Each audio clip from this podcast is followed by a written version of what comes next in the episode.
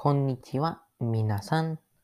面白いエピソードを準備できて。今日のトピックはアニメと漫画。僕の一つの好きなことは読んだり、特に漫画。ほとんどの本も読む。例えば、ファンタジー、心理学と謎。最近僕は Malcolm Gladwell の Outliers 英語の本を読んでいる。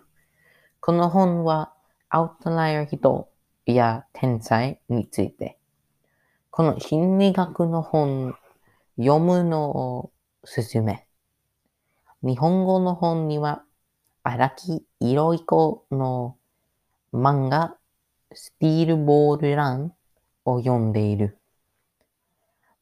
漫画は楽しく練習の方法ですけど、勉強の方法じゃない。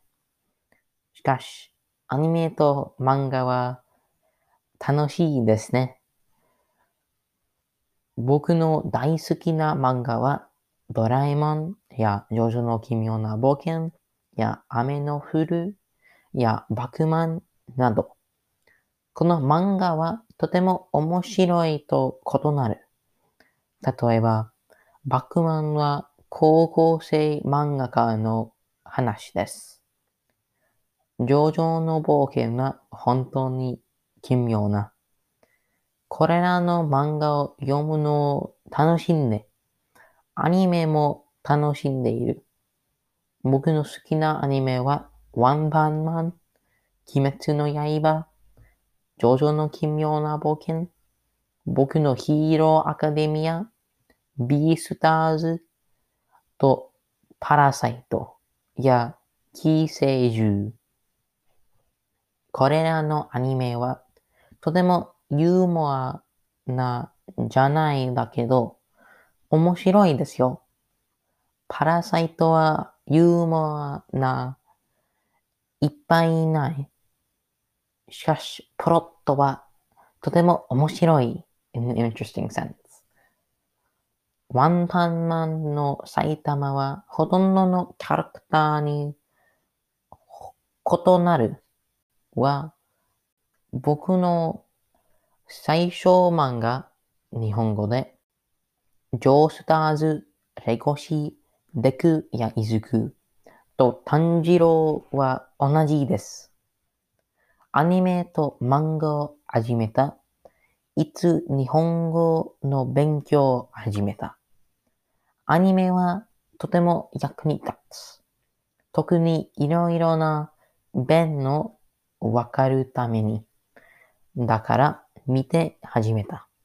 弁は英語で dialect です。たくさん弁があります。でも、もっと普通の弁は東京弁と茨城弁。どっちも学校に教える。もう一つ弁は関西弁。この弁が主にアニメに使用され、あまり一般的でじゃない。東京弁と茨城弁と学ぶが便利。だからアニメと漫画はカジュアル日本語のために役に立つ。時々漫画はアニメと大きく異なる。例えば、刺激の狂人や Attack on Titan。この漫画はとても素晴らしい。特に第一巻。しかし、このアニメの第一話があまり良いだ。アニメーションは漫画アートと比較することができない。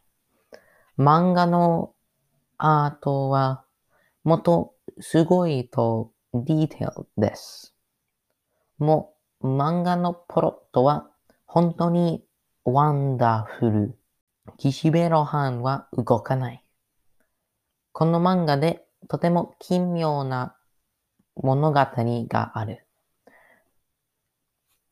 The narrator of this one-shot series is uh, Rohan Kishibe, who is from the JoJo's Bizarre Adventure series, which is actually why I started reading it. I found it very interesting.